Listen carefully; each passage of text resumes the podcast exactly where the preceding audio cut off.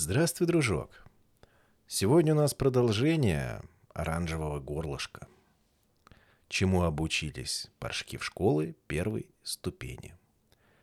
Ястребиха съела на месте петушка Бровкина, а курочку голубой носик унесла в лес. Своим прожорливым ястребятам на обед. Жаворонок полетел к Подковкиным. «Вы видели?» — встретила его вопросом оранжевое горлышко. Ужас, ужас, бедные крошки Бровкины, горькие сироты. Идемте скорее, разыщем их. И она побежала так шибко, что паршкам пришлось поминутно вспархивать, чтобы поспеть за ней. На костяничной горке она остановилась и громко позвала «Ко-ко! Ко-ко-ко-ко!» Ей никто не ответил. «Эх, бедные, ах, бедные крошки!» — сказала оранжевое горлышко. «Они так напугались, что не смеют и на ножки вскочить». Она позвала во второй раз, и опять никто не отозвался. Позвала в третий раз, и вдруг кругом, со всех сторон, как из-под земли, выросли маленькие Бровкины и списком покатились к ней. Оранжевое горлышко распушило перья и приняла к себе под крылышки всех своих малышей и всех Бровкиных. Такое множество паршков не могло поместиться под ее крылышками. Они залезали друг на друга, толкались, брыкались, пихались, и то один, то другой из них кубарем вылетал наружу. Оранжевое горлышко сейчас же нежно загоняло его назад в тепло. «Пусть-ка теперь — вызывающе крикнула она. «Пусть кто-нибудь осмелится сказать, что это не мои дети!» Жаворонок подумал про себя. «Вот уж верно. Все крошки, как две капли воды, похожи друг на друга. Пусть меня жарят на сковородке, если я разберу, которые тут Бровкины, которые Подковкины. Я думаю, сама оранжевая горлышко и та не разберет. А вслух сказал, неужели вы хотите их суновить? У вас и своих-то «Молчи, молчи!» — перебил его Подковкин. «Раз оранжевое горлышко сказала, значит, так тому и быть. Не пропадать же сиротам без призору». Тут у жаворонка почему-то вдруг защекотало, защекотало в горлышке, и глаза стали мокрые. Хоть птицы и не умеют плакать. Ему стало так стыдно, что он незаметно шмыгнул за куст улетел от друзей и долго не показывался им на глаза. Раз утром, поднявшись в вышину, жаворонок вдруг увидал, будто голубой корабль выплывает из-за края обширного колхозного поля. Жаворонок прошлой осенью летал за море и помнил, какие они корабли. Только этот корабль показался жаворонку очень странным. Впереди корабля, поблескивая в лучах солнца, быстро вращалось что-то вроде колеса из длинных узких досок. Флаг развивался не как у морских кораблей на высокой мачте. Мачт у этого парохода вообще не было и в помине. А сбоку. И тут же сбоку под белым зонтиком сидел капитан и управлял кораблем или пароходом. Как его назвать?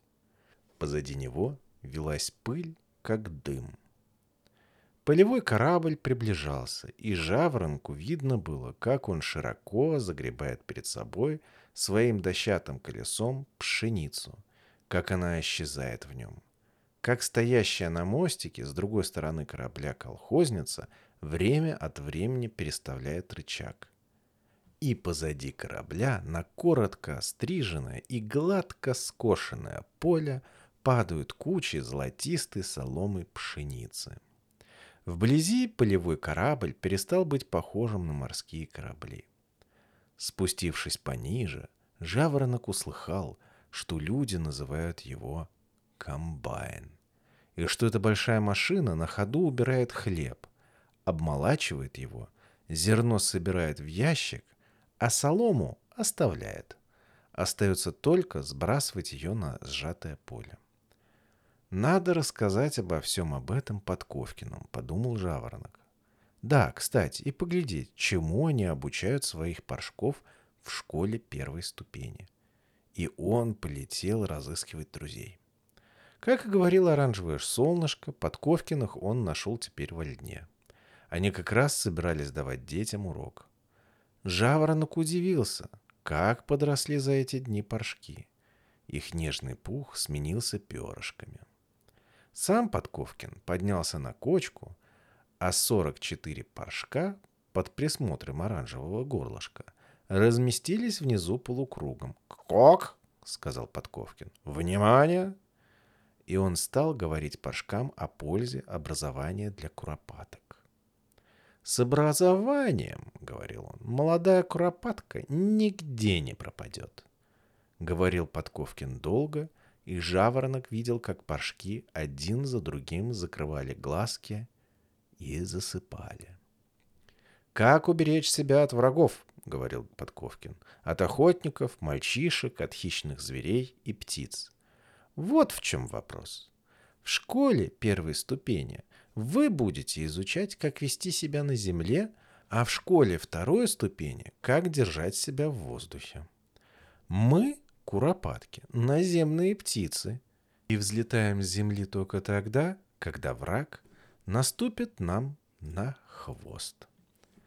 Тут Подковкин перешел к примерам. Скажем, к нам приближается человек. Мальчик, скажем. Что мы делаем прежде всего? Никто не ответил на его вопрос. Все 44 паршка крепко спали. Подковкин не заметил этого и продолжал. Прежде всего, я или оранжевое корлышко тихонько командуем. Как? Внимание! Вы уже знаете, что при этом слове вы все поворачиваетесь к нам и смотрите, что мы делаем. Этого он мог и не говорить, подумал Жаворонок. Потому что как только Подковкин сказал «хок», все 44 крепко спавших паршка проснулись и повернули к нему носы. Я говорю «как?» — продолжал Подковкин. И притаиваюсь, то есть поджимаю ножки крепко прижимаюсь к земле. Вот так. Он поджал ножки, и все 44 паршка сделали то же самое. Так, мы лежим, притаившись, и все время зорко смотрим, что делает мальчик. Мальчик идет прямо на нас. Тогда я командую, чуть слышно. Тарк! Мы все вскакиваем на ножки. Тут Подковкин и за ними все 44 паршка вскочили. Вытягиваемся вот так. Подковкин вытянул шейку вперед и вверх. Все тело его тоже вытянулось, и он стал похож на длинную бутылочку на тонких ножках. А паршки, как не вытягивались, остались похожи на пузырьки на коротких ножках. И Удираем, прикрываясь травой, докончил Подковкин. Бутылочка вдруг быстро побежала с кочки в лен и пропала в нем. 44 пузырька покатились за ней, и весь лен кругом зашевелился. Подковкин сейчас же выпорхнул из льна и опять сел на свою кочку. Вернулись и паршки. «Никуда не годится», — сказал Подковкин. «Разве так удирают?» Весь лен закачался там, где вы бежали. Мальчишка сейчас же схватит палку или камень и швырнет в вас. Надо научиться бегать в траве так, чтобы ни одного колоска не задеть. Вот, глядите. Он опять превратился в бутылочку на ножках и покатил в лен. Густой зеленый лен сомкнулся за ним, как вода над ныряльщиком, и больше нигде ни один стебелек не шелохнулся. «Замечательно», — вслух сказал Жаворонок. «Долго же придется вам, дети, учиться, чтобы так ловко бегать». Подковкин вернулся совсем не с той стороны, куда направился и сказал. «Запомните еще вот что. Удирать надо не прямо, а непременно углами, зигзагами, вправо, влево, вправо и вперед. Повторим. Жаворонок проголодался и не стал смотреть дальше, как паршки будут учиться бегать.